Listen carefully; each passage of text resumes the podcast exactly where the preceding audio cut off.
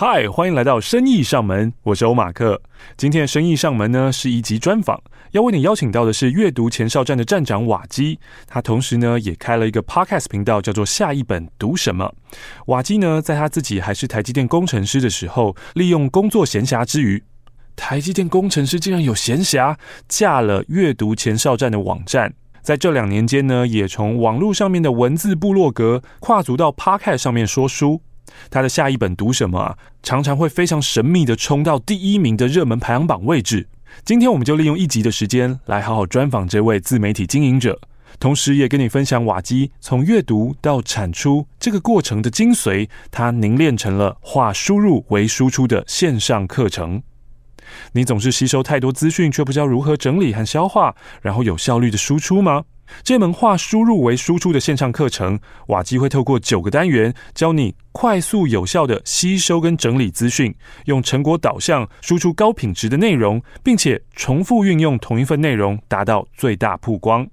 这个课程啊，从去年底推出以来，已经超过三千名的学员报名上课，课程的好评爆表。从现在开始，直到四月二十四号有推广的优惠价二二九九元，原价是两千五。透过这堂课，帮自己在阅读有收获的同时，还建立起个人的品牌与形象。那瓦基化输入为输出的优惠购课链接就放在资讯栏，有兴趣的朋友们可以去上上课喽。同样的，我也非常非常的羡慕，化输入为输出已经有三千名以上的学员了。生意现在的集资计划也正在募集，想把说话、想把沟通、表达、声音学好的朋友们，欢迎你加入生意的平台。我们将以科学化的训练，让我们在学习声音的艺术，提升我们在职场与人际上面的表现。生意从现在开始进行线上的募资计划，未来在这个平台，你都可以找到优质而且有学术基础的免费文章、延伸的 Podcast 与 YouTube 频道，以及丰富扎实的线上线下课程。现在加入声的募资计划，就可以享有平台首发线上课程，每个人都能学会的生活沟通术，限量早鸟优惠价。你将可以在这堂课当中学到职场人际互动中必备的沟通技能，以及深化对话的内容，加强逻辑表达的关键技巧。更重要是，让你能够勇于上台，自信地开口说话。募资期间到六月十三号，欢迎你加入生意的平台。同样，我也把募资的链接放在资讯栏。欢迎你跟我们一起学习努力，一起成长。欢迎来到生意上门，下一本读什么？嗨，你好，我是欧马克。今天有一个特别特别的来宾，也是一个特别特别的企划，让我们掌声欢迎瓦基。呜，Hello，大家好。在这边呢，要先跟所有的听众朋友们说，就是这一次的计划呢，是跟下一本读什么一起合作的。那这样的计划呢，在下一本读什么已经不是出奇的事情，因为瓦金要不要介绍一下？现在你有一个读书会，本来也就会跟。是三四个 podcaster 一起读书，然后同时把这些音档都放在你们个人的频道上，对不对？对啊，我们就是有三个人，嗯，Jacky、June 跟我。那我们三个人每两个月就办一次线上读书会，嗯，那大概是两个小时，我们讲的非常长，两个小时的读书会，嗯，那就会把这个音档上架在我们个别的 podcast 上面，然后给大家一起听。那你们读书会的形式是什么？因为其实我自己也有在 YouTube 上面做读书会，那我的读书会就是请大家一起来共读，就是我一个段落，你一个段落这样子。那你们的读书会进行方式呢？我们的方式是这样子，我们会先提早挑好一本书，嗯，然后呢，我们三个人都会先读，也邀请听众一起先读过，嗯。那我们在读书会的过程，我们就会以我，就是以我是说书人的角度，嗯，那我就会先说一段，可能是某一段内容。然后我会提出几个问题来问大家，那我们三个就分别回答。嗯，那回答完之后呢，就会让听众可以举手来发言，很像之前很流行的那个 Clubhouse，对，那有一个软体是 Mixer Box，那个上面也有这样的功能。OK，那就会让听众来发言，这样。那这些问题你会事先告诉他们吗？还是你会 surprise them？嗯，我们会事先先写好固定的每一个段落，可能固定一个问题。可是有时候可能随性啊，就是讨论到某个段落，还是会随性的觉得，诶，有一个问题想要问，那大家就会彼此问。那他们也会抛出一些可能当下的问题，那就是比较线上即兴的发挥这样。嗯，那在下一本读什么的这个 podcast 当中，现在加入这个读书会，然后还有你本来的说书，那个时候你有没有觉得？诶，这个好像会有一点让我的频道有点太乱了，然后或者是马克这人是谁？为什么要在我的趴看上面放东西？就是这种合作，你会觉得呃有点疑虑？诶，其实我觉得不会耶，因为我自己在做原本的说书属性的话，是我一个单口的，嗯，单口的说书，嗯。但是我觉得有时候书本这件事情，它如果有很多人一起讨论，那我觉得它反而是有一个不同的火花，嗯。那我知道其他像国外啊，他们有一些 podcast 是可能两个人、三个人一起聊一本书，嗯。那我自己有在听的，就觉得诶，那样子也不错。然后呢，就是他可能会给我们听众不同角度的观点，嗯嗯，嗯。那其实我是。蛮欣赏这样的模式，但只是因为我一开始的时候是斜杠在做这个 podcast 嘛，所以单口的模式我比较好掌握进度。嗯，但是我是蛮 welcome 这样子跟不同的爱书人一起聊同一本书啊或不同书。嗯，所以我觉得这样的形式上架在节目上面也是我蛮乐见的。嗯，说到 podcast 的节目长度啊，一般我们在台湾可能很多人在说甜蜜点是三十分钟到四十分钟。然后或者有些人说啊，如果是比较陪伴型的话，也许你可以到一个小时没问题。但看一看国外的 podcast，其实他们有时候长是很疯狂的，会长到四五个小时、五六个小时的那一种。那瓦基也是啊，你现在的说书可能就是比较短时间的。然后再来是读书会，又是一个比较长时间的。你自己有在关心这个频道？你会在意点击吗？或是在意说哦，这个比较多人听，这个比较多人喜欢等等这些事情吗？我自己的话，我会把点击放在后面。嗯，我放在第一位的应该是我自己做这件事的时候开不开心，然后我有没有兴趣，嗯、以及我做这件事情的时候，它对我本身有没有成长的帮助。嗯，那这是第一个。那像是我自己的单口。就是对我有很明显的帮助，而且我把它分享出来的话，也可以对有同样问题或有同样兴趣的人也会有帮助。嗯嗯嗯，那这是单口。那多人的话，我认为是我自己可以从像我另外两个朋友他们身上可以学到不同东西，嗯，得到不同的启发。嗯，那在聊天的过程中，可能一次是两个小时的节目，嗯，那这个也可以达到一个陪伴的效果啊。而且我发现很有趣的一个数据是。读书会的那个重播率好像非常高啊，就是一集可能我看平均吧，可能大家都会重播个三到四次以上，嗯，但是单口的话大概顶多就是两次，嗯，所以还蛮有趣的一个现象。哦哦，所以单口可能听完以后觉得，嗯，瓦基念完了，读完了，我也听完了，我吸收完了。可是读书会会反而觉得更有陪伴感，跟着你们同时有那种共识的感觉，对，然后要再多听两三次。对，而且他可能第一次听都三个人的讲话嘛，或者四个人，可能还有听众，所以可能第一次听也不会 catch 到全部，那可能就会想重复听，重复再去吸收这样。嗯，对。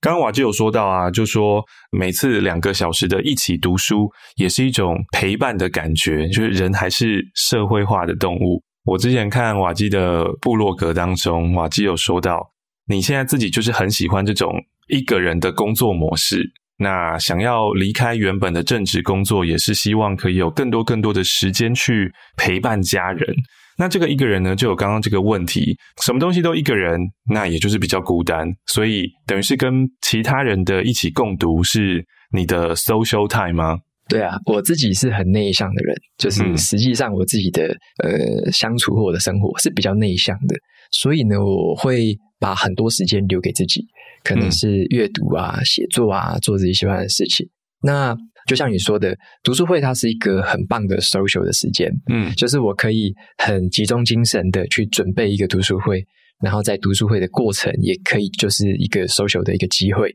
在那个时候，我会觉得有点像我释放我的能量，然后呢，去跟大家互动。但是其实互动完之后，我自己也是会比较累，或者也是需要个可能休息个几天这样子。嗯嗯，对对对。那这一次呢，会想要跟瓦基有这样的合作，就是觉得常常在听下一本读什么的听众朋友们，也许也对瓦基没有这么的了解。那瓦基也不会自己突然做一集说：“嘿，我来访。”问我自己吧，或者嘿，我来介绍我自己吧。因为毕竟在 Podcast 上面，呃，瓦基还是一个很 focus 在说书，然后就像刚刚瓦基说的，主要的目的在于自己得到了些什么，然后我希望可以把我自己得到的东西分享出去。所以不是叫大家赶快来看说，哎，我我我我是瓦基哦，然后我来介绍我以前是怎样怎样，我台积电工程师，我离职然后来创这个，我很强，我很厉害，我现在把我自己所学哦，就是浓缩成一个课程，然后这个课程呢可以帮助你变成跟我一样，然后也读书读了很多书，然后可以有产出等等等等，就。我希望可以有一个机会，让正在听下一本读什么的听众朋友们，还有当然现在在听声音上门的听众朋友们，可以认识瓦基这个人。因为我应该是在去年还前年的时候才看到你的部落格，然后觉得天哪，这是什么？太厉害了吧！所以我想要好好的来问一问瓦基，呃，关于你是怎么样开始做部落格，而且那个时候呢，自己架站的同时，你还是有一个正职工作。然后在台积电当工程师，而且你也要管理一个团队，这个在我的想象当中是一个蛮繁忙的工作。那整天至少有三分之一以上的时间就是被工作占据了。你是怎么样去兼顾这个课余啊？以前我们在上课的时候讲课余，就是现在讲工作之余有办法去进行部落格写作跟架设这一件事情。嗯，我觉得这个问题就我也被蛮多人问过，嗯、然后都是私下问我，比较很少说公开自己去去讲这种。那其实我那时候在就是正职的时间之外去做部落格这件事情，我一开始是觉得它非常的好玩，因为我自己在半导体很久嘛，也接近十年。那在这个半导体的期间，会做的就是比较像是真正工作上专案上的事情，嗯，比较专业性的事情。那会觉得说，好像前阵子会看说，诶，有部落格这种产业，有可能像 YouTuber、像 Podcaster 这样的产业出来。嗯、然后呢，例如说，可能大家都说这个叫网红或 KOL，嗯，那会觉得，诶，这个东西好像听起来很陌生，但是看起来的工作形态好像也蛮有趣的，嗯。那我就想说，我能不能也参与一部分？有点像是说，呃，既然年轻人都玩得这么好玩呢，啊，那为什么我不能一起玩呢？或者说，我也想要玩玩看。那我觉得，诶，我玩的应该也会不错吧？因为我以前很喜欢玩电脑游戏啦，嗯嗯，所以我把它当成是一个，诶，如果它是一个游戏的话，我可以怎么玩？我可以怎么参与？嗯，那我就觉得从部落格切入是一个成本低，而且这个比较适合我内向性质的这样的一个起点，嗯，所以我就从部落格开始，嗯嗯，那上班应该说占了我们一半的时间了哈，不只是三分之一的占了我们一半的时间，嗯、对，嗯，那只要在下班啊，或者是假日，整个假日啊，我几乎。大部分的时间就是拿来学说怎么加布洛格，嗯，然后呢，怎么样去把它技术上的东西怎么把它 tune 好，然后嗯，怎么样在就怎么样学写文章，怎么样阅读，那时候就开始在学这些事情，嗯，所以你可以把它想象成说，我等于是用下班之后的时间去玩一个游戏。那这个游戏就是我现在在做，可能是部落格或 Podcast 的这件事情。嗯，我把它当成这样的一个东西，有一个里程碑，有一个可能奖励点数。奖励就是有点像，诶，可能很多人互动，或者说很多粉丝追踪之类的，有点像是一个游戏这样子去玩。嗯，那这样的过程让我觉得，就本来就会乐在其中了。就是一般人可能下班是玩电脑游戏，或者说可能追剧。那我下班后的兴趣，或者说我这个舒压的方式，就是做这样的布洛格或写文章、读书这件事情。天哪！但是游戏呢，我可以不用带脑袋，但这个游戏呢，是你自己有自觉的去玩，就变成关卡要自己设计。那那个时候你是怎么样去设计关卡的呢？因为譬如说我们现在玩手游，我很简单的就是你告诉我说，现在这个我要打掉多少多少小兵，然后我可以打掉几个 boss，然后这一关我就算通过了。所以我不用带脑袋在玩这个，我只要享受它的荧幕给我的声光效果。但从架部落格或是架社群这一些开始，其实有很多很多的小点，而且在对你来说是一个从来没有做过的，这个是一个完全全新的专案。你怎么知道到了哪一个点，我算是这一关 clear 了？然后你又怎么样去把大任务去切分成细小任务呢？嗯，你每天是怎么样去分配的？说今天我要至少做到一之一，或者我要做到一之五这样子。OK，我那时候其实在规划这样的时候，我没有把目标写得这么明确。嗯嗯嗯，我并没有说从 Day One 我就知道说我要做十件事情，而是 Day One 我知道的是一个方向。嗯，我朝着那个方向去走。那那个方向是什么呢？就是以前呢、啊，我们在看部落格文章，像是可能皮克邦或其他的一些部落格，嗯，你会发现在读的时候，它有一大堆的广告，然后排版都很丑，嗯，然后呢，读起来很不舒服，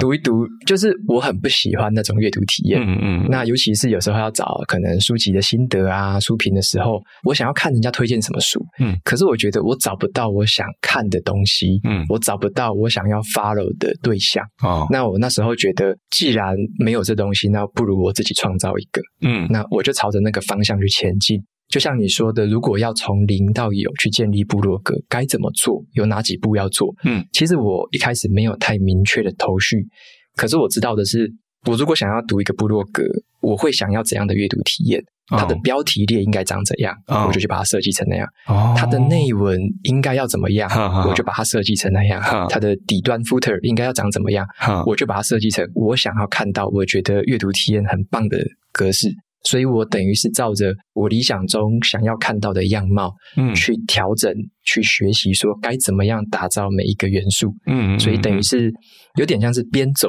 边看边学，嗯、然后呢，嗯、在学的过程，我才会知道说我现在有哪几个事情是我还不会的，那我要怎么学把它学会？这样。刚刚瓦基说到这个呢，我一直在点头点头，就是因为现在呢，我成立了自己的生意，然后之后也想要架站嘛，可是我不像瓦基。自己会有城市底，然后可以去摸索啊，会比较快速。所以我还是必须要把这个计划呢交给一个城市设计的人。可是这中间呢就已经有一个很大的落差了，就是我脑中我是完全不知道或是没有那个想象的。所以当我在跟他沟通的时候呢，最后我就说。哦，就像那个瓦基现在的那个网站叫什么？阅读前哨站。对，我就说哦，就像阅读前哨站这样子。然后你的阅读前哨站就是我的网站的一个范本。然后说哦，我的这边可能要像它的这个样子，或点到呢会出来什么什么什么这样子。所以真的是非常非常感谢瓦基以自己的想象力，然后丰富了这个没有办法想象的我，然后可以帮助我有有一步一步有一个范本可以做。刚刚还有说到就是。瓦基呢，把下班的生活就拿来玩这个架站，或者玩这个社群。那瓦基的家人呢？瓦基的另外一半呢？他不会要求你说：“诶，瓦基陪我去逛街，瓦基陪我去买东西，瓦基陪我去看电影。”那另外一半的陪伴怎么办？OK，我那时候的生活其实还蛮有趣的。我的伴侣是在新竹工作，嗯，那我是因为我转调，嗯，我做部落格的时候是我已经转调到台南去工作，嗯，所以我们平日的一到五是分隔两地的，等于他在新竹，我在台南，嗯，所以平日的话呢，其实。我们就是有点像各自过日常的生活，嗯，那因为我的伴侣他也是在台积电，所以我们两个的工时都很长，嗯，所以晚上回家的时候，我们就不会说一定要打电话去聊个一小时两小时，我们很少这种晚上热线，大部分就是了解说哦，这个生活上没问题，然后呢就简单的问候而已，嗯，所以我觉得平常的一到一到四吧，因为我礼拜五会开车，嗯，一到四就是蛮专注在就是下班后各自的生活上，那他。自己的话也喜欢看小说，也有自己喜欢做的一些活动。嗯，那就我们各自会有自己的活动时间。那假日的话，其实我们两个都应该算是比较稳静，或者说比较不会说到处乱逛街啊，到处乱跑。嗯，我们的这种户外的时间是稍微少一点，所以我们很多时间是在就是可能在待在家里，可能他看小说，然后我就看我的书，可能架我的部落格。嗯，但是我们就偶尔会排一些时间，可能是看电影，可能是吃饭。嗯，就是我们会刻意的安。排一些时段是出门啊，嗯，所以我觉得我们只是抓的比例上面，在家里的时间稍微多一些，在外出比较少，所以用这个方式去分配我们的生活跟调整。这样，刚刚瓦基有说到啊，那个时候请调台南，我在换日线的专访当中也看到，那个好像是你自己觉得哦，在台积电做做做做做，然后你想要去碰一个不一样的专案，所以你自己说哇，我要去。所以你的个性本身就是一个觉得一件事情做做做做到现在哦，好像差不多了，呃，好像有点无聊了，然后我就要去挑战自己嘛，去碰一些新东西嘛。对，是啊，是啊，就是那时候在呃原本单位当然做的也很很不错，嗯，然后呢，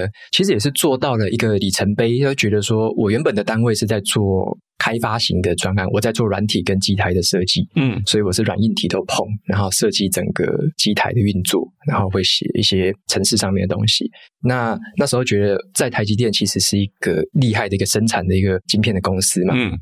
世界超顶尖的。对，那但是我却没有去体会，或我去没有去真正尝试过怎么在工厂里面去知道它的运作啊。就我我竟然在这么厉害的公司里面，我没有去懂它很核心、很棒的地方啊。所以我认为我必须要跳脱出我原本的那个舒适圈。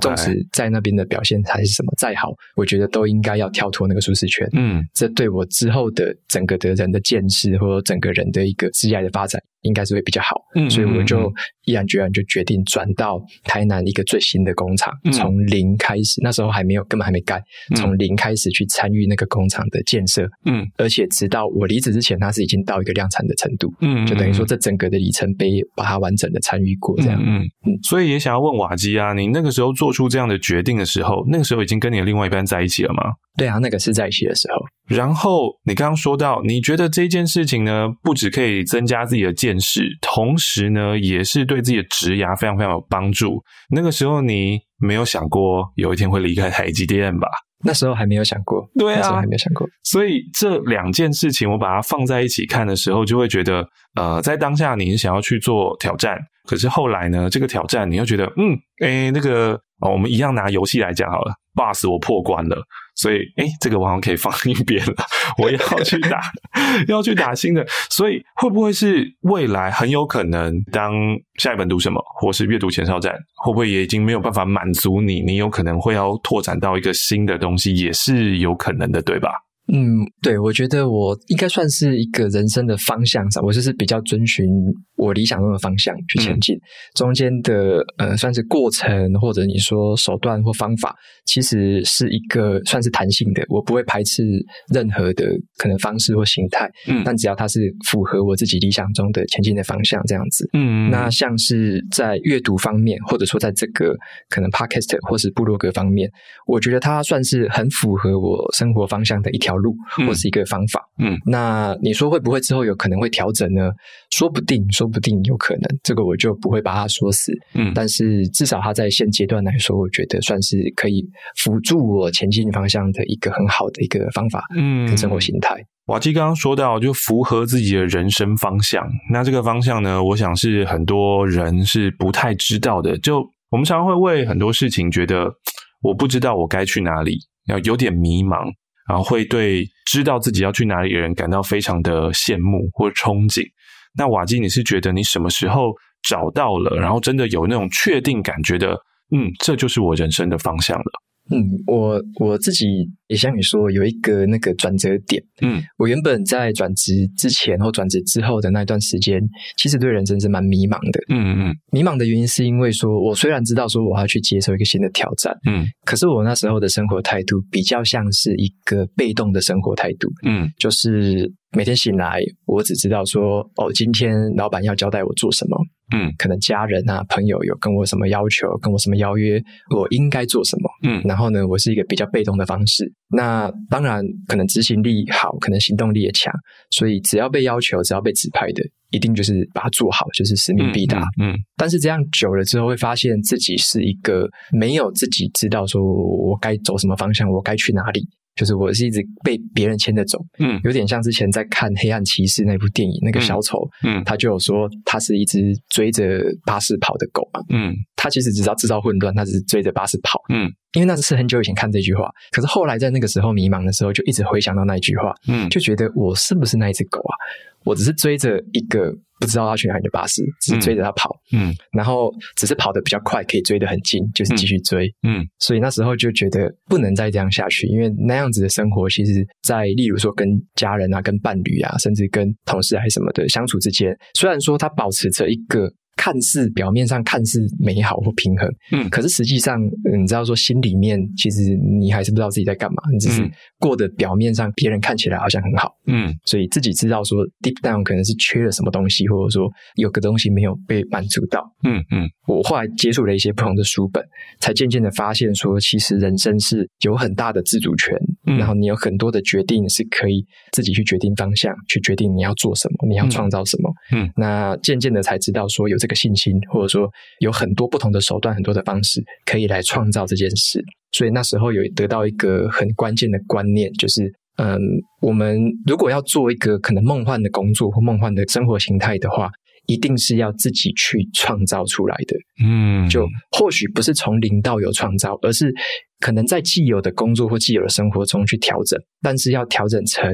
符合你真正理想中的生活形态的那个样貌。嗯，那每个人的样貌不一样，每个人的理想不一样。嗯，所以会有无数种的手段或无数种的方法可以去达到大家自己的样貌。可是，一旦你知道了自己的生活形态想要怎么走，你是有完全的自主性、完全的能力，你可以去创造出来那一个你理想中的样貌。那也是因为这样的一个观念深植我心，所以嗯，我也才开始去接触一些不同的生活形态，像是部落格啊。嗯、那渐渐的发现，这些方式其实都可以去满足基本的可能是生活的所需，那可能满足平常的生活的娱乐需求，或者说自己的自我实现、自我成长的需求。嗯，那同时又可以养活自己，那这样的一个方向就是我自己很乐见，而且是我自己持续在这条路上面迈进的一个前进的方向。这样，哇，好充满正能量啊！哇，刚刚的那个观念很重要诶，就是虽然我们小时候常会把这件事听到烂，就是说你们每个人都很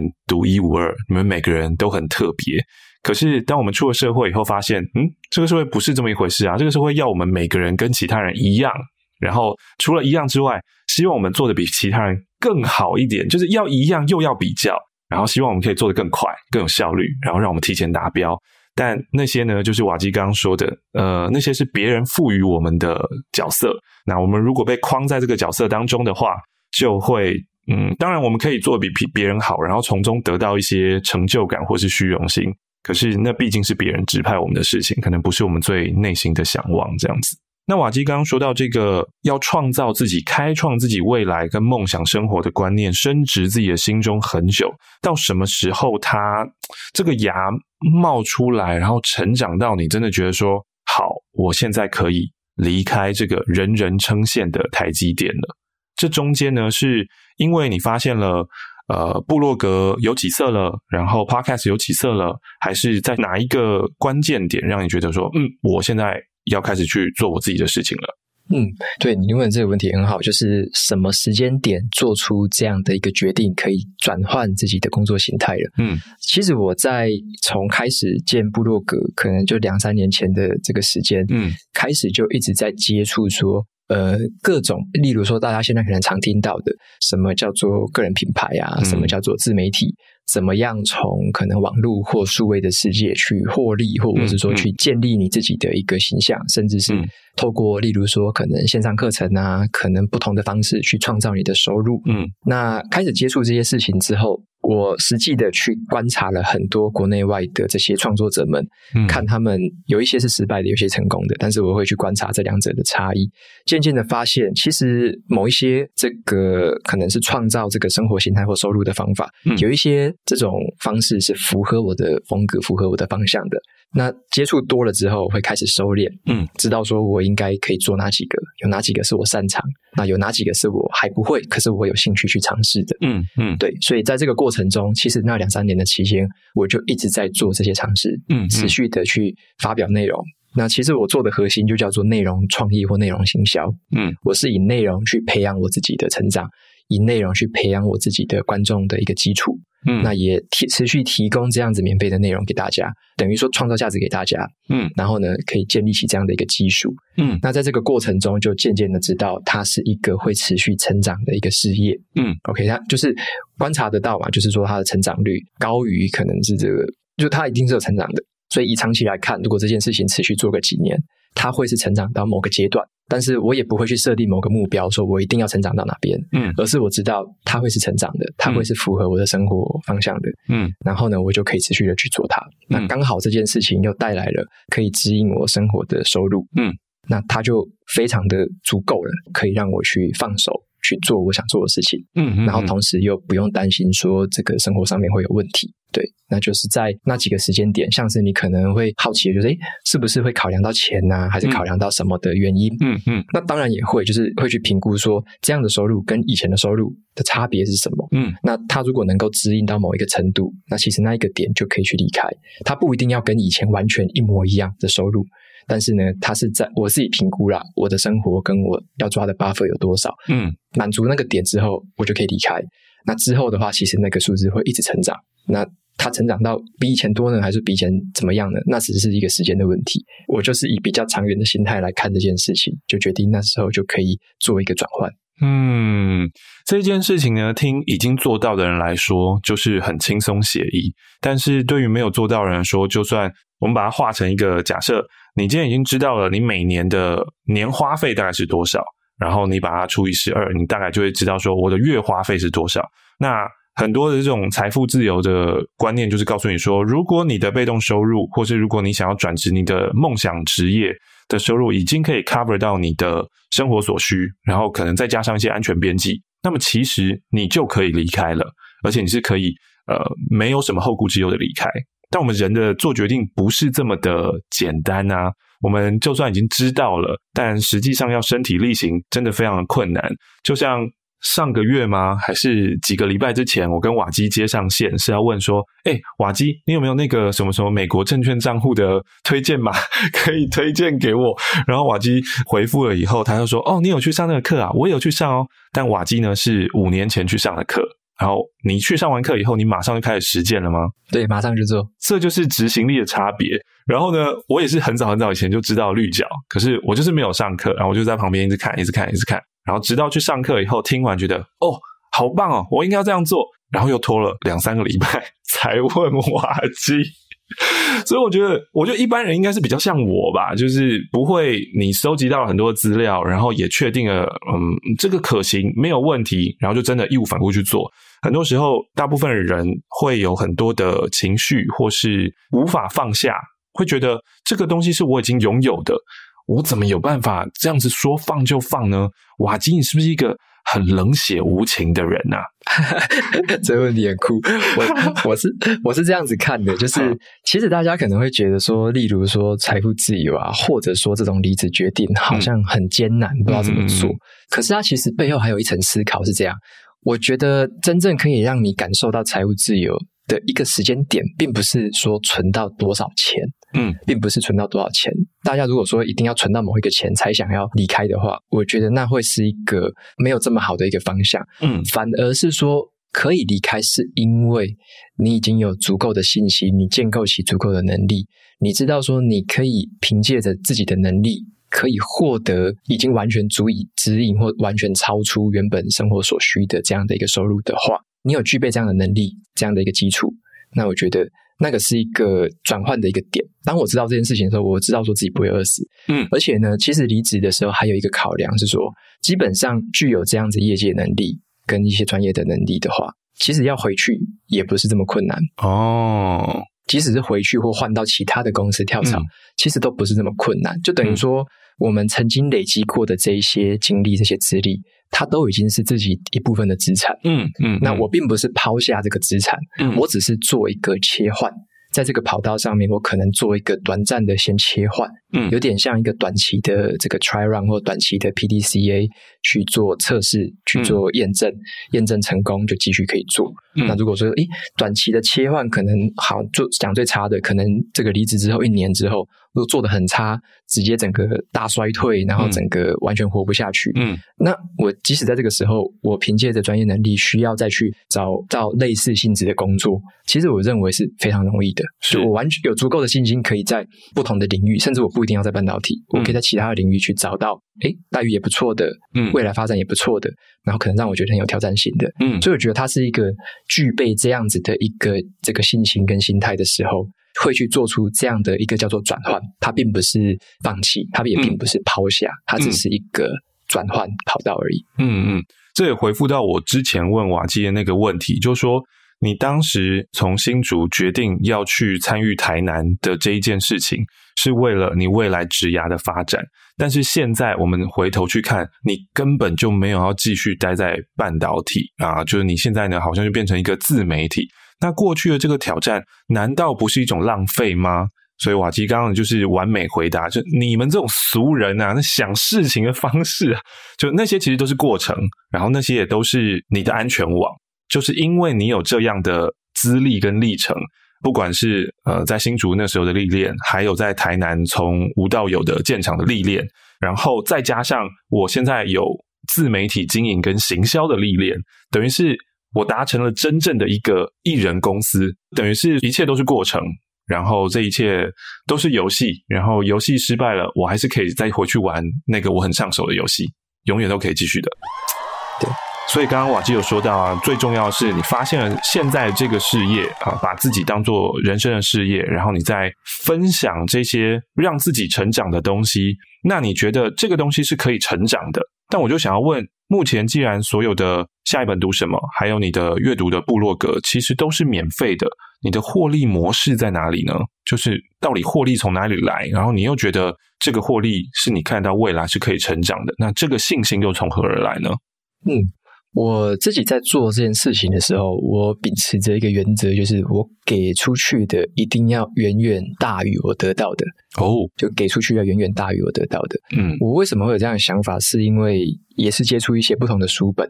就是有一个观念，就是够了。嗯，enough 够了。嗯，就是我那时候在回想说，诶，自己的人生旅程、人生的过程，这么多点点滴滴交织起来，其实自己是一个非常非常幸运的人。嗯，就非常非常幸运，所有的一些巧合什么的，才会汇集成我现在的人生。嗯，那我觉得，之所以会让我成为现在这样的我，我自己会赋予一个意义啊，就是说这个世界会让我变成这样的人，一定是有意义的。它一定不是说要我变成这样，然后我可以自己享受，我可以自己过得很开心，不管大家的这个一切。它让我变成这样的人，一定是有意义的。那那个意义就是。我可能要继续散播我所得到的这些幸运，嗯，所以呢，我自己秉持着最核心的精神，就是我在我能力所及内，我可以去散播，或者说我可以去分享我自己所得到的这一些，无论是知识也好，无论是学习的经验，无论是所有的人生旅程都好，就是我很愿意持续的去分享出来，嗯，那这是一个对于。本身这个世界的一个回馈或帮助，嗯，那你说实际上的收入是什么？其实那就变成是第二阶段会去考量的问题。其实，在你提供这么多的价值跟帮助的同时，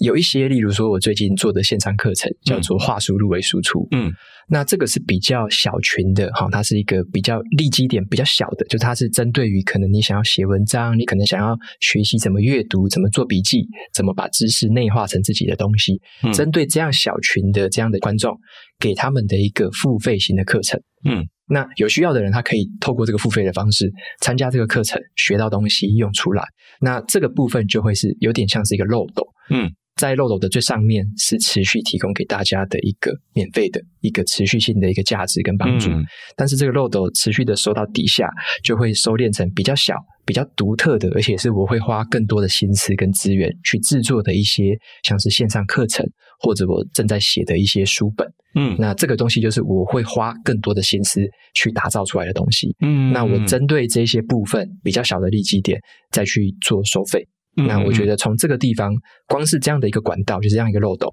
它底下的这一块的收益就已经很足以支撑我的生活所需，甚至是超出，可能会越来越多，因为它会持续成长。嗯嗯，所以我觉得这样子是我已经非常满足一个够了的状态。哇，对，哇哇，今天跟瓦基聊天实在是打破了我很多的迷思啊。因为其实我现在创造生意这个品牌，基本上就很像 follow 瓦基的呃下一本读什么，或是你的呃阅读的部落格一样，提供就是免费的声音的文章，就关于怎么样去认识自己的声音啊，然后怎么样在沟通方面可以更安抚人心啊 等等之类，或声音表情之类，那这些都是免费的，所以就是瓦基刚刚说的那个漏斗上面啊，可以希望可以接触到大家。那最后最后再精炼到下面，如果你有需求的话，可以购买课程，不管是线上的或是线下的。那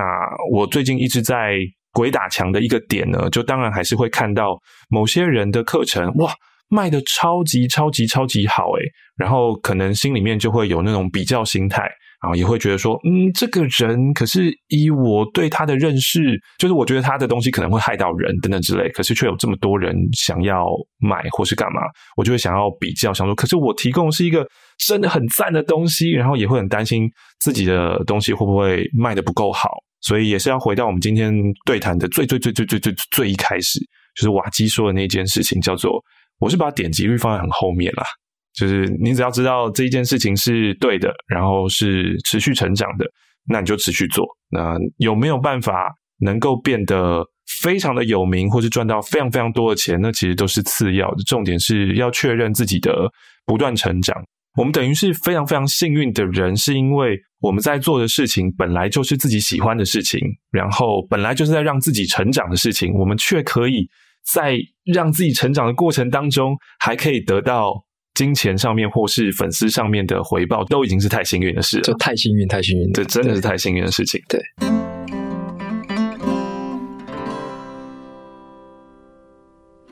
瓦基呢，在前半段的访问还有提到一个关键字。这个字呢，你提了非常多次，叫做内向。那从原本内向，你自己想到说内向的人适合做什么啊？内向的人可以写文章。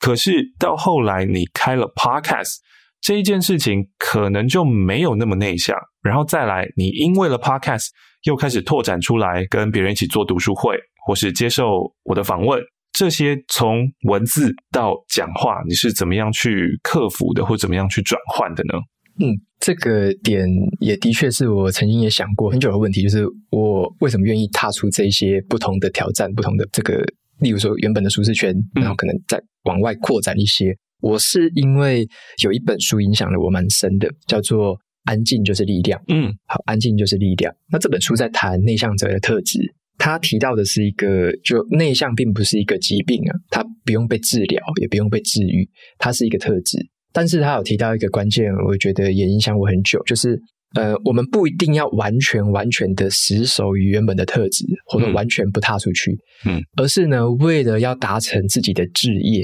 那个志业英文应该叫 calling，我想召唤这样子，嗯，为了达成那种召唤，为了满足那样的召唤，或你朝那个方向前进，你可以去让自己去突破一些你原本不擅长的事情，嗯。去做一些原本不是你能力所及，或者说不是你这么样厉害的东西，但是你可以为了达成那样的召唤去做它，让你在做的事业可能更朝向那个召唤，可能更快，或者说更顺利一些。嗯。那最简单的例子就是，假设我只是写文章去分享阅读所学的东西，这个部分一定会限缩在某一些喜欢阅读文章、愿意阅读文章的观众们。嗯。但是呢，他就接触不到用声音。或者说，甚至用影像去接触于这样的阅读资讯的这个观众们，嗯、那他离我的志向或者离我的志业就会渐行渐远嘛。就是我的志业当然是希望说能够把这样的阅读的体验、阅读的东西分享给越多人知道，嗯嗯，能够改变他们的生活，嗯嗯。那如果说做 Podcast，如果说再踏出那一步，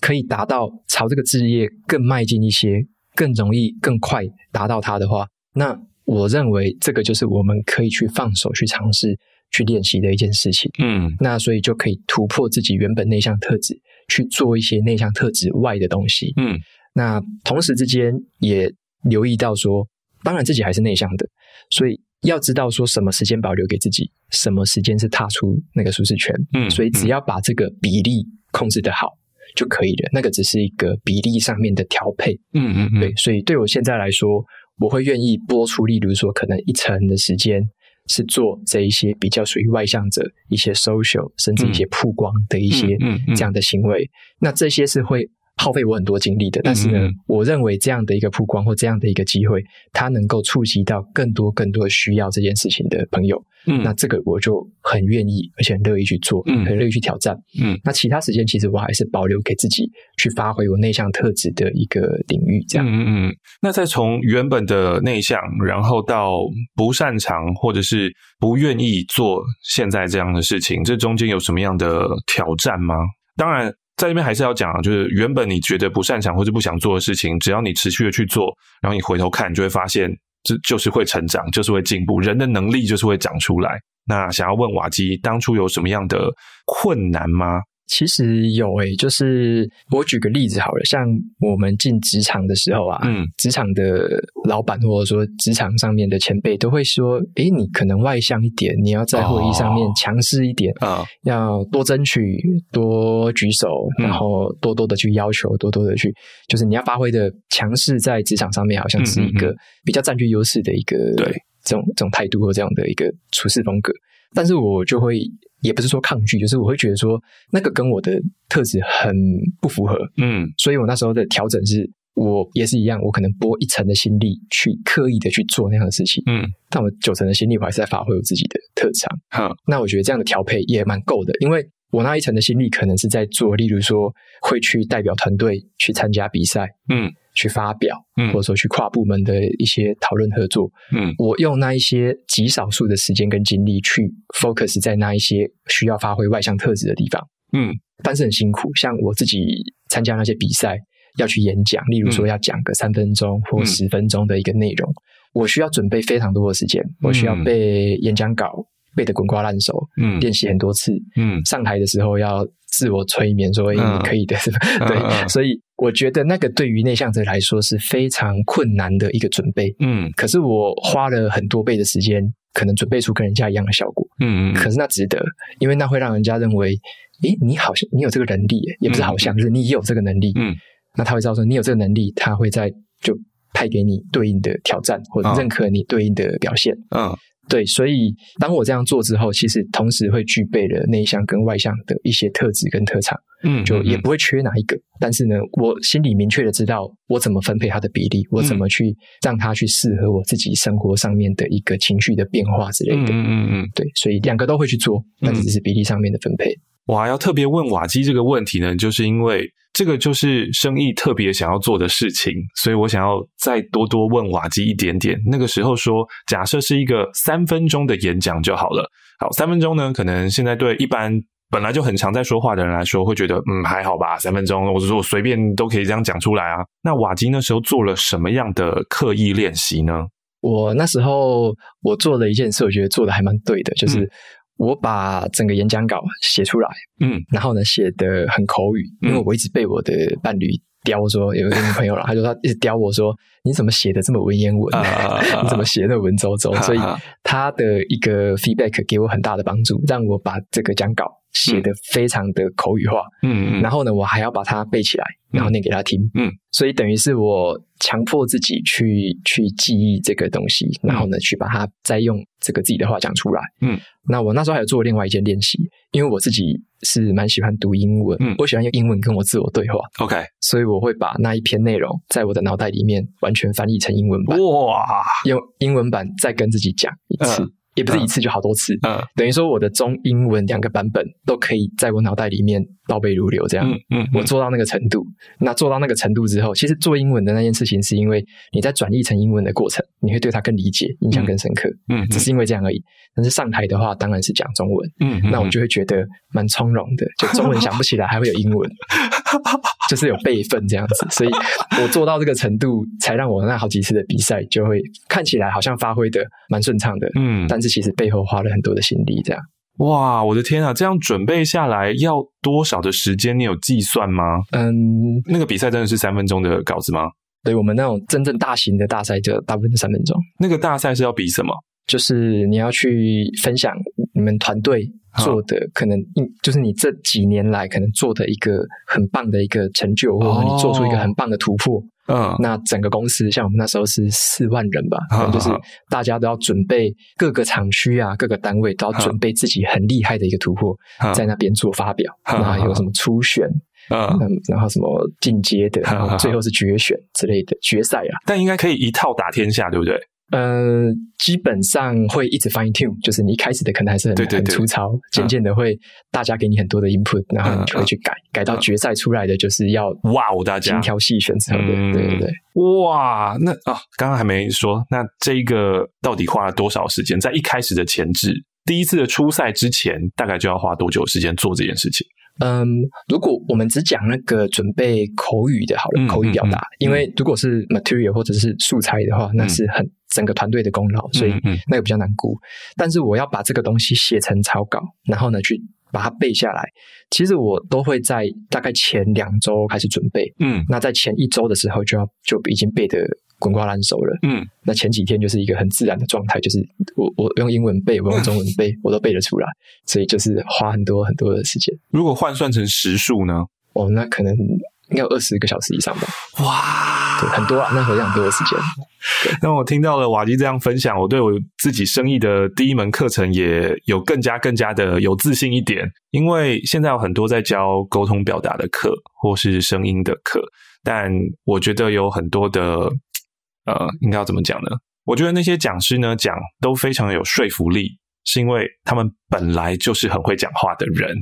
嗯，我觉得应该要请瓦基来开一堂课，告诉大家就是要怎么样的刻意练习。所以，其实生意的第一门课一开始告诉你说，不是你要怎么样讲话。我们的第一章呢是在讲你要如何写你的稿子，就是有这个稿子以后，你才有后面的练习啊。不然的话，你看再多再多的线上课程，然后那一些讲师告诉你说要自信，告诉你说要肢体，告诉你说声音要怎么样抑扬顿挫，可是你没有稿子，你根本就无从练习起。当你把你自己的东西内化的东西具现化成稿子，然后你才可以从稿子上面慢慢的修，像瓦基这样子从文绉绉稿变口语稿，然后呢，口语稿呢甚至还 多做了一件事情，翻译成英文去理解它。对，那当然我们可能不用做到像瓦基这么的疯狂，我们可能有稿子之后就可以好好的去锻炼自己的肢体，锻炼自己的呃眼神 eye contact，然后锻炼自己的声音语气抑扬顿挫。有稿子才有本，然后有本才可以去练习。谢谢瓦基。我想再补充一个大家可以期待的一个未来的一个里程碑，就是嗯嗯其实我到现在嗯。我并不用花这么多心力去做同样刚刚说的那件事情。嗯，那大概是我在可能五六年前踏入职场不久的时候，是那时候一定要这么做。那时候的口语表达跟整个台上的台风什么的，是真的很弱，就是很菜鸟。就大家可以想象，现在可能你很慌张的话，一定是这种感觉。嗯，我那时候就像我说的，第一次准备可能超过二十个小时。嗯，第二次准备我就花比较少时间了，可能就是十个小时、十五小时就准备。再来就越来越少，因为我就持续的强迫自己去参加这些不同的这个赛事，或者说参加不同的呈现的一些场合。嗯，所以呢，准备的时间其实越来越少。后来去台南的时候，也也有准备过一次大赛，也是公司性的。嗯、那一次我就没有写演讲稿了。哎呦！我直接就是在投影片上面，我就已经看图片就可以说故事。嗯，我把它整个脉络就已经可以记在我的脑袋。我看图片、切图片，我就可以讲了。嗯，所以那一次的大赛，我就完全不需要演讲稿。嗯，然后呢，但是我还是会在心里面把那些表达的逻辑跟过程，在脑袋里面去演示好几次。嗯，然后直到说我会在三分钟内把它讲完，讲的顺畅。嗯，所以我后来已经练习到后来了，已经好几十次的结果了。后来是不需要演讲稿。嗯，对，然后。上台之前的心理建设也很简单，就是我今天来这边是跟大家来秀的，嗯，我不是来比赛，我是来秀，嗯，所以说就是一个很放松的心态，嗯，等于说整个心态是跟以前初学者或者说菜鸟的时候完全不一样，嗯，那后来的时候，那比赛当然也是得很很棒了，就直接得第一这样子，嗯，所以他心态已经不一样，整个放开来了，但是那是已经需要好多好多次的刻意练习的结果，才会到现在这样比较自然的一个态度这样。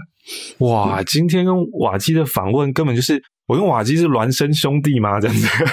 就我们的脑波频率是一致的。因为呢，刚刚你说到就是生意的课程，第一章是在写稿。那其实呃，我的最后一章的结语就是瓦基刚刚讲这个。当你写出了你的人生第一份讲稿之后，那你可以好好去 fine tune 它，把它 tune 到最最最最厉害。你可以继续做这件事情，或者你可以去发展你的第二份、第三份，然后接着下来你会发现，原本我要花的时间是这么长，可是后来你发现，哎，越来越短，越来越快，越来越快。那是因为我们的能力就不断不断的精进，所以也很厉害的是，看到瓦基从原本要一个字一个字的刻出来，然后到现在你根本就不需要你的讲稿已经变成是呃 PowerPoint 而已，一个小小的准备就足够。所以人的能力是真的很厉害的啦，就我们要相信自己是呃会成长的，然后相对于固定心态来说，要肯定自己的能力，然后去发展。所以想要问一下瓦基，嗯，最近呢在看些什么书？然后像刚刚你有说影响你人生观的书是《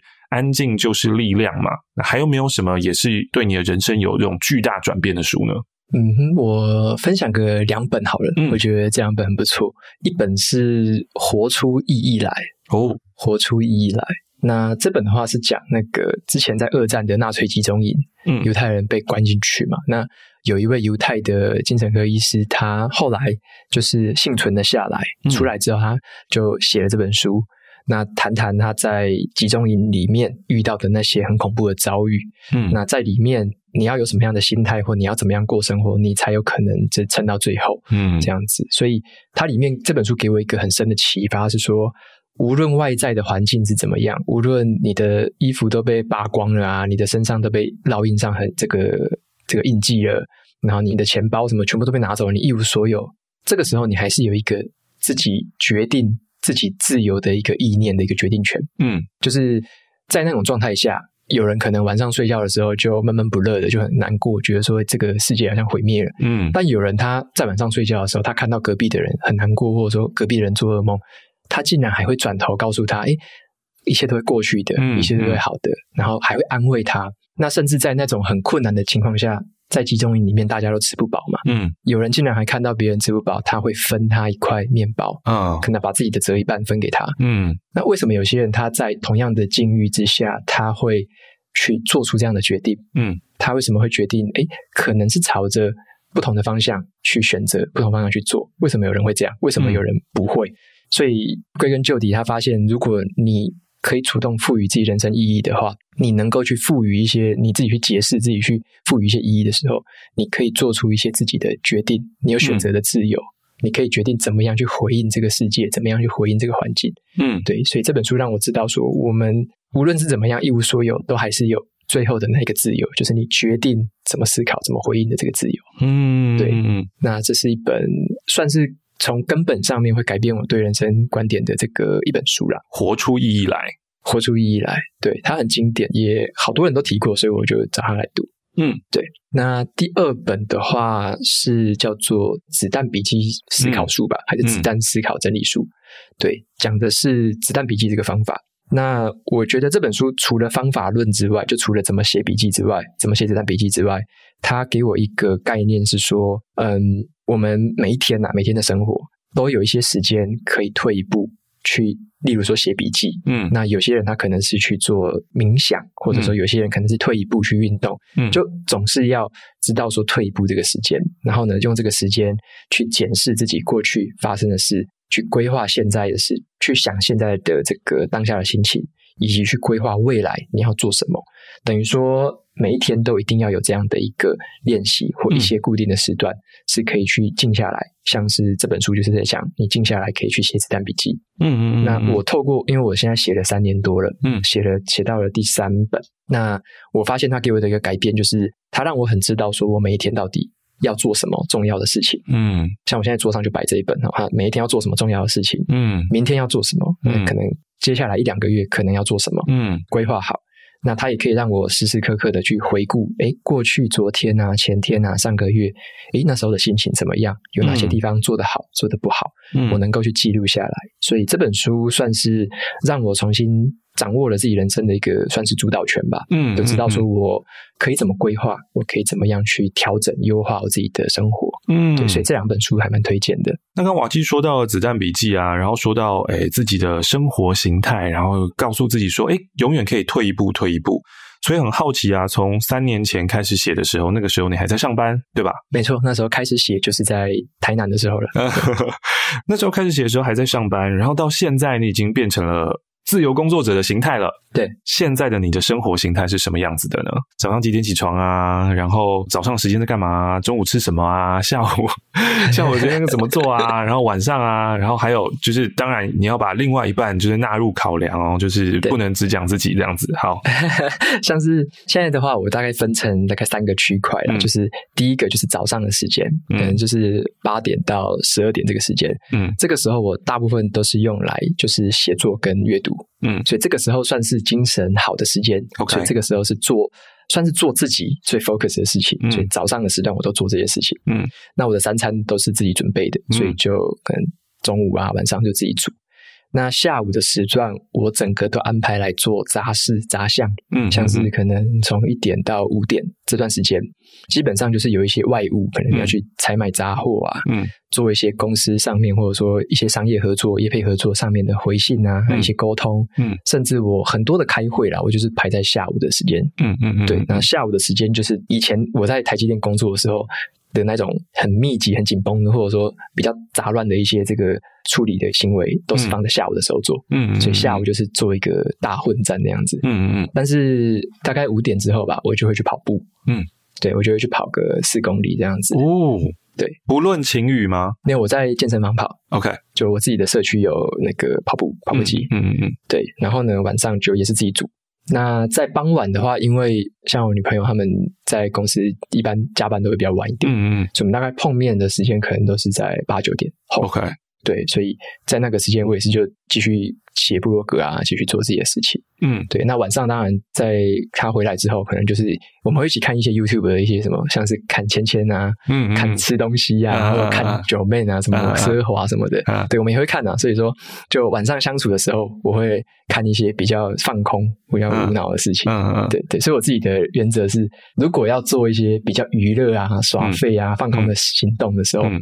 我会希望跟另外一半一起做。OK，就是我自己的时间比较不做，那但是我只要跟他在相处，我们就可以就尽情的。所谓的耍废放空的事情，这样子。嗯嗯嗯，对。那最后子弹笔记会是在睡前的时候写吗？我有几个时间会写，就是、嗯、应该说从早上开始好了。嗯、早上醒来的话，像我刚刚醒那个早上醒来的时候，我是先做今天的规划。嗯，我会先规划今天要做哪几件事情。嗯，然后呢，我就当然照着执行嘛。嗯、那到下午的时候，五点之前就是做一次的算是收尾 review。嗯，对，review 一下哪些事情做完了，哪些还没做。那没做的可能如果少的话，就放到晚上做。嗯，晚上通常不会规划事情。嗯，对，那就看一下有哪些事情还没做完，哪些事情做完。那在睡前的话，其实睡前的话也会再去重新的去看一次，就是说我会写下三个感恩的事情啊。嗯。像是今天可能像感恩跟马克有这样的聊天，然后感恩可能某一位读者可能有给我回馈，嗯嗯，所以睡前会做一个感恩，嗯，以及改进的一个项目，就是我今天哪里做不好，嗯，哪里可以再改进，明天哪边要调整，嗯，所以就每天大概最基本就是这三个时段去做子弹笔记。对，听完了瓦基的生活形态之后呢，就会发现瓦基是如此的规律。有人问说：“你是机器人吗？” 其实也不算是说多规律啦，就是说它是一个，我大部分都是这么过，嗯，但是呢，我我有时候也会去看电影，然后排一些其他行程，哈。像是最近蝙蝠侠上映嘛，是我就会故意排一整天，然后早上就出去，可能去咖啡厅，然后呢再去看电影，看完在那边吃个可能拉面什么的，就是 我也会排一些这种放风的那种行程，哦，也是有 cheat day 就对了，就跟对也是有练健身一样，你必须要给一个自己完完全全可以耍废，然后跟那个生产力无关的事情，对，就完全就放空出去闲晃这样子。嗯，我之前在跟一个公司的读书会当中。就是对企业客户读书会，然后那个时候我就有提到瓦基，因为都是爱阅读的人，所以他们也都知道你。然后我就有说到说，瓦基最近在做一件事情很有趣哦，你们试着去传那个 IG 私讯给他，然后 然后就会跳出一个自动机器人回复，告诉你说，诶，感谢你的来讯，我最近呢在实施这个数位断舍离的生活方式，我只有在以下时段才会回复你哦。好，然后瓦基就会给了两个时段，这个时段呢就是。晚间时段跟周末时段，那我想要呃，请问一下瓦基，就是这个数位断舍离目前执行，你有什么样的感觉吗？好，我觉得数位断舍离是一个很棒的一个练习，或很棒的一个生活方式。嗯，嗯，像我以前还在台积电工作的时候，那时候是需要斜杠去做这样的经营嘛。嗯。那我就发现，我不能时时刻刻的看社群媒体啊，嗯，嗯，尤其我们那时候公司不能用智慧手机，嗯，嗯，所以我那时候就只有下班的时段跟假日时段可以看。对，所以为了怕说，哎，这个可能我的观众或读者要找我，然后觉得哎我都没有回他们，嗯，我就设定了像刚刚马克你说的，可能每一周我是设定礼拜二、礼拜四，嗯，晚上的某一个一小时的时段我会回复，嗯，那我后来渐渐的发现说，诶，我可以把这个变成一个规律的一个时段的话，有一个好处。我只要在那些时间去看讯息，嗯、只要在那些时间去一次性的、批次性的去回复就好了。嗯嗯，嗯我其他的时间基本上就不用担心那些讯息，也不用去看。嗯嗯，嗯所以这也会让我养成一个对于，例如说手机，嗯，会比较没有这么样成瘾的一个这个现象。嗯，我会把。大部分有生产力或需要去做回复的动作，我会在电脑上面去执行。嗯，所以我就是排固定的几个特定的时间，才去做社群媒体的这个回复跟经营这样子。嗯嗯嗯、那其他的时间，我就尽可能的保留给我自己去阅读、写作跟经营部落格。嗯嗯嗯，对，刻意的去切开这样的时间。但我后来有发现啊，就是瓦基的数位断舍离不是完全的不用，因为你还是有在发呃线动啊等等之类，那可能还是算你的一天。必须要做的事情的事项嘛，对不对？所以那个就不算是呃回复或是呃粉丝回馈等等之类的，它是不同的两件事。哦，对，这个就可以 echo 到前面说的，要达成置业的话，嗯、就是 有一些东西可能要做。嗯、例如说，可能在 IG 上面，大家比较喜欢看线动，嗯，那我就会在像我就会在每天中午吃饭的时候，可能准备完，然后吃完饭，吃完饭我就开始去发现动，嗯。那那时候我就一口气的发一堆线动，嗯，然后或者是晚上也是我晚上吃完饭也是大概六六七点的时间，嗯，我也会再发一次线动，看大家要给我什么讯息，然后再发一次线动，嗯嗯嗯，对，所以我会也是一样固定某几个时段我会去特别的去发限动这样子，嗯嗯嗯。那想要问问瓦基啊，就是这样的生活，目前离职，然后有很多很多自己的时间，这样的生活形态习惯吗？还喜欢吗？应该说，我一直在优化，就一直在优化，嗯，就有一个在试调试一下，就是你还想要优化到什么程度？你你想要变成怎么样子？现在你每个礼拜的固定产出有些什么？我每个礼拜固定的话，固定我会让自己写两篇的读书笔记，OK，然后录两集，就一样内容类似内容的 podcast，两集 podcast。那我现在还有在跟，例如说 Press Play 上面有合作，就音好书。对，马克也有，那我们就会一个月啦，也是排几个时段会去录音，嗯，会去去审稿，这样，因为我是主编，所以我会去排一些时段去审稿。哦，你是九音好书主编啊？对，我现在是主编。哎，主编好，主编好。但是有一个很不一样的地方哦，九音好书我一个月我只出一篇。我那一天看到瓦基出的时候，你是不是今年二月还三月才开始啊？出三篇，对，我今年二月才开始。对啊，我一看，对。瓦基，你一次出三篇干嘛啊？一个月啦，那是一个月。哦，对啊，啊，所以这个也是 echo 到前面这个呃，关于你的个人事业，你的艺人公司，这个也是你的获利来源其中之一嘛，对不对？这是其中之一，对。嗯，好，还要优化，好，还要干嘛？还要干嘛？应该说，我最近一直要写书啊，对对对对，刚刚我提到了，那这本书的内容或主题会是什么呢？我想要写蛮多本，就是我有很多本的计划同时在进行，就 很多本同时进行平行啊，就是我会去一直去收集素材，一直去，OK，但是当然还是有顺序，就是先哪一个后哪一个这样子，对，所以有蛮多不同主题的。哇，这个是期待一下商业机密，我们要敬请期待一下。对，我可能也不方便讲。嗯，是书市上面已经有的吗？还是真的也是一种很从零到有的东西？嗯，我自己的写书，我就想想说。我想要写我自己想看的.我自己会看的，嗯，所以我会去写的，就是我觉得可能还不够完整，或者说还不够，有一些可能书太太理论，嗯，有一些书可能都条列式的，但是我会想要写一个，呃，既有理论又可以搭配一些实行策略的一一本书。就有点像是子弹笔记那种感觉，对不对？有点像是，就因为它一定是要跟我们的生活有所连结，让我们能够实际去用到。嗯，但是要对我们的观念有一些启发，这样子。嗯，我觉得《子弹笔记》这本书就是一个很好的平衡，就是它在里面有很多前人的一些智慧化，然后就哇，每一页都是金句，天呐！那同样，他又提出了一些很简单的实作方法。但虽然说简单实作方法啦，有些人就可以连续三年都持续做，有些人呢可能二十一天就撑不过啊，就是我 我本人。然后呢就会想说，嗯，是不是因为这个笔记本不好呢之类的？那这种执行力上面的解方，瓦基你有办法吗？还是你就觉得像皮塔哥哥之前？呃，披萨哥哥是一个 YouTuber 健身的嘛，嗯，然后之前我有机会遇到他，然后我就问说，披萨哥哥对于这种没有毅力、没有执行力的人，可是又想要变成大 GG，你有什么建议呢？披萨哥哥说，去投胎吧。瓦基，瓦基呢？你觉得就对于我这种，我也想要优化自己的人生跟生活啊，我也读了很多很多的书啊，然后我也都很愿意去尝试啊，可是尝试以后，我就是没有办法持续下去啊，你有什么建议吗？我自己的经验是这样，我觉得我也是很幸运的人。为什么说很幸运？刚好遇到这本书，刚好遇到这个方法，嗯，它很 match 我的个性，很 match 我那时候的生活形态，嗯，因为我那时候不能带智慧手机，我只能带子弹笔记进公司，嗯，所以我算是很幸运，刚好遇到一套方法很 fit 我。但是我我认为是这样。不一定说每个人都适合这套方法，嗯，不一定。如果有遇到说像你可能做可能几天发现不适合，发现嗯自己好像没有这么 fit 这个东西，我认为这个时候就可以放弃，就可以转换跑道，嗯，会有适合你的方法，或者说你可以创造，你可以去调整出适合自己的方法，嗯嗯嗯，对，这是这是一定可以的。像我的子弹笔记也没有完完全全 follow 原本作者的格式，我也是稍微调整成我自己喜欢的书写方式，自己喜欢的格式。所以我自己的建议跟刚刚前面讲到的工作一样，梦幻的一个工具或梦幻的一个生活形态，并不是去怎么讲，并不是找到的啦。嗯，它是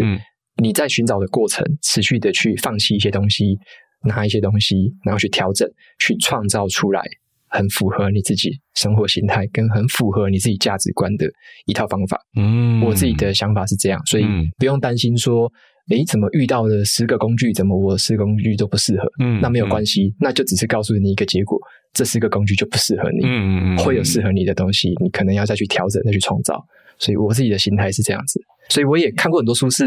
我用一用，我发现不适合啊，没有用啊，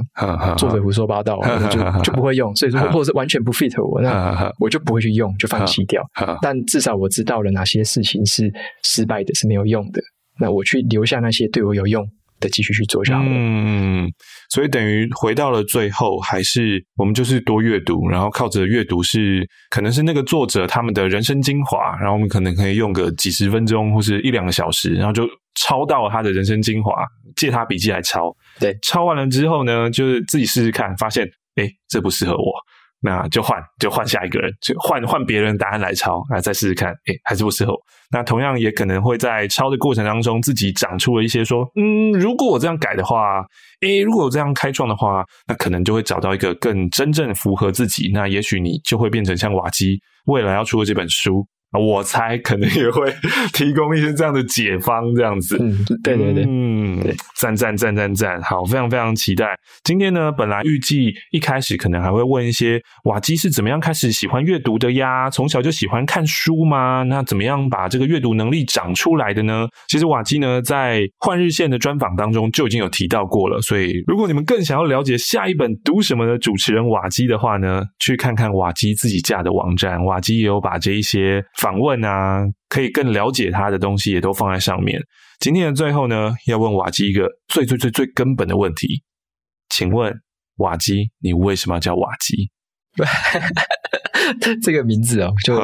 跟我之前喜欢玩电动有关系啊。嗯，好，就是那时候我们一开始的时候不是有那个 MSN 嘛？对，之类的，那时候会有一些小游戏啊，然后聊天软体。好，那时候就想要创一个账号。好。然后那时候心里面没有什么这个账号想要取，所以就按了一个随机产生，哈，它就产生了一串十个，然后不知道几个几十个数字英文字，前面四五个字，反正就是瓦基这个字就对了。哦，然后我就把这个东西当成是我的账号，然后以及呢就把这个东西瓦基这个当成是我的我游戏的昵称、聊天频道的昵称，甚至之后很多其他新的网络游戏什么的就叫做瓦基这样子，对，就沿用到现在。一路沿用下来，没有想到它变成你的名字。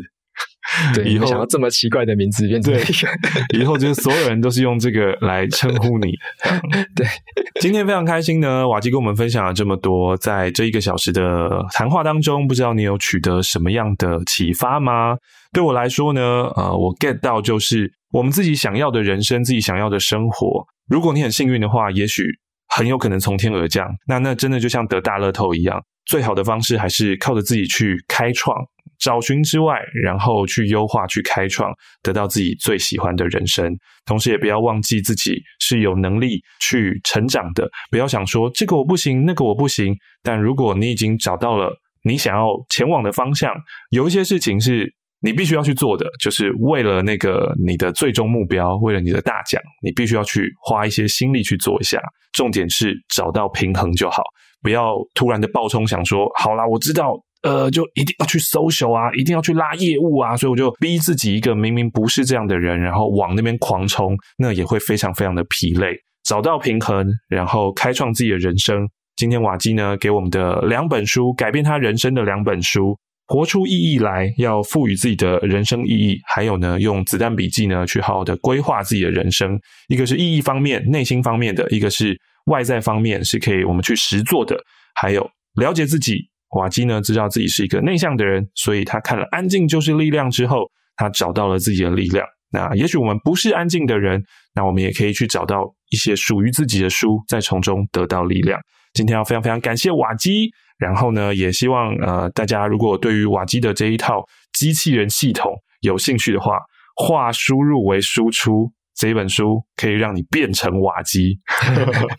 学到我的流程呢、啊，就是写作的流程。我自己呢，当然也是一看到以后，早鸟最早早早鸟就马上就买了，最便宜的时候。我现在第一章都还没看完呢，我。我真的是执行力有够低落，但我的朋友就看完了，然后他就告诉我说：“哦，瓦基的那一套，因为他也是在写呃部落格的人啊，他写的是阅读笔耕，他就说，哦、对瓦基的那一套呢，就真的他可以，你就好好照他实做，他可以让你变成瓦基。如果大家 也想要好好的产出的话，就一本书你完全不知道该怎么看、怎么读，然后怎么样输入可以有产出的话，瓦基的线上课程化输入为输出。”真的可以帮助到你的。今天我们要谢谢大家，谢谢马克邀请，谢谢，谢谢瓦基，谢谢。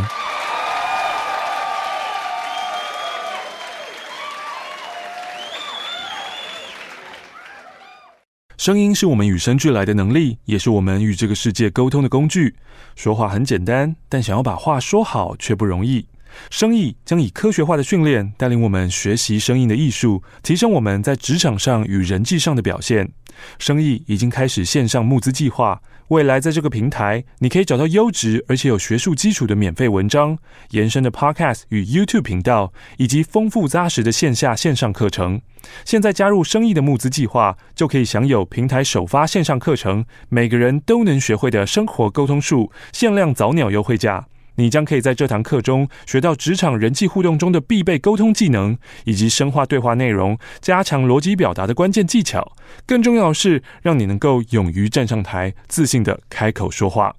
想了解更多，欢迎点击资讯栏的连结，加入生意的平台，用声音的艺术帮助你带来更多生意，搞定各种关系。你总是吸收太多资讯，却不知道如何整理消化，然后有效率的输出吗？